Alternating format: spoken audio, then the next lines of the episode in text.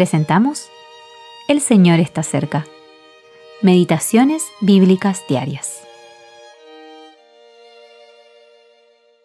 Meditación para el día 8 de diciembre de 2023. Sígueme tú. Juan capítulo 21, versículo 22. Seguir al Señor. Pedro había negado a su maestro, y cuando el Señor lo restauró, lo llamó por el nombre que había recibido al nacer, tal como lo había hecho en su primer encuentro, Tú eres Simón, hijo de Jonás. Juan capítulo 1, versículo 42. Fue entonces cuando Jesús le dio un nuevo nombre, el que hacía referencia a su nueva relación. Pedro, una piedra puesta sobre la roca, es decir, el Señor. Pedro necesitaba volver a vivir esta relación con el Señor para seguirlo, como había hecho con su hermano Andrés cuando Jesús les había dicho, Venid en pos de mí, y os haré pescadores de hombres. Mateo capítulo 4, versículo 19. Y ellos inmediatamente lo siguieron algo que todos debemos hacer. En otra ocasión, cuando los recaudadores del templo le preguntaron a Pedro si su maestro había pagado el impuesto, él lo defendió con firmeza, como buen judío. Pero el Señor Jesús lo instruyó tranquilamente preguntándole si los hijos les pagan impuestos a sus padres.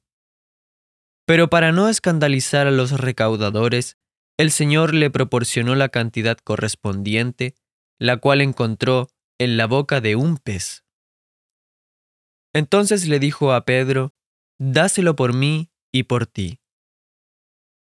Mateo capítulo 17, versículos 24 al 27. Qué maravillosa conexión entre ambos. En Getsemaní, Pedro también acude en ayuda del Señor solo para escucharlo decir, Mete tu espada en la vaina, la copa que el Padre me ha dado, ¿no la he de beber? Juan capítulo 18 versículo 11. Pedro lo seguía de lejos. Lucas capítulo 22 versículo 54. Lo que solo podía causarles tristeza a ambos. Y lo hizo. Pedro lo negó tres veces. ¿Era este el fin del camino? No.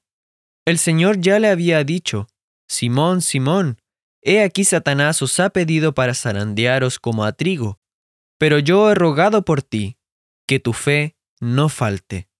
Y tú, una vez vuelto, confirma a tus hermanos. Lucas capítulo 22, versículos 31 al 32. Después de negarlo por tercera vez, el Señor Jesús se vuelve hacia él y lo mira. Pedro salió y lloró amargamente, y tenía razones para hacerlo. Pero lo que pudo ver del amor de Jesús en esa mirada, lo traería de vuelta y le permitiría apacentar los corderos del Señor y pastorear sus ovejas. Qué maravilloso es nuestro Señor. Simon Atwood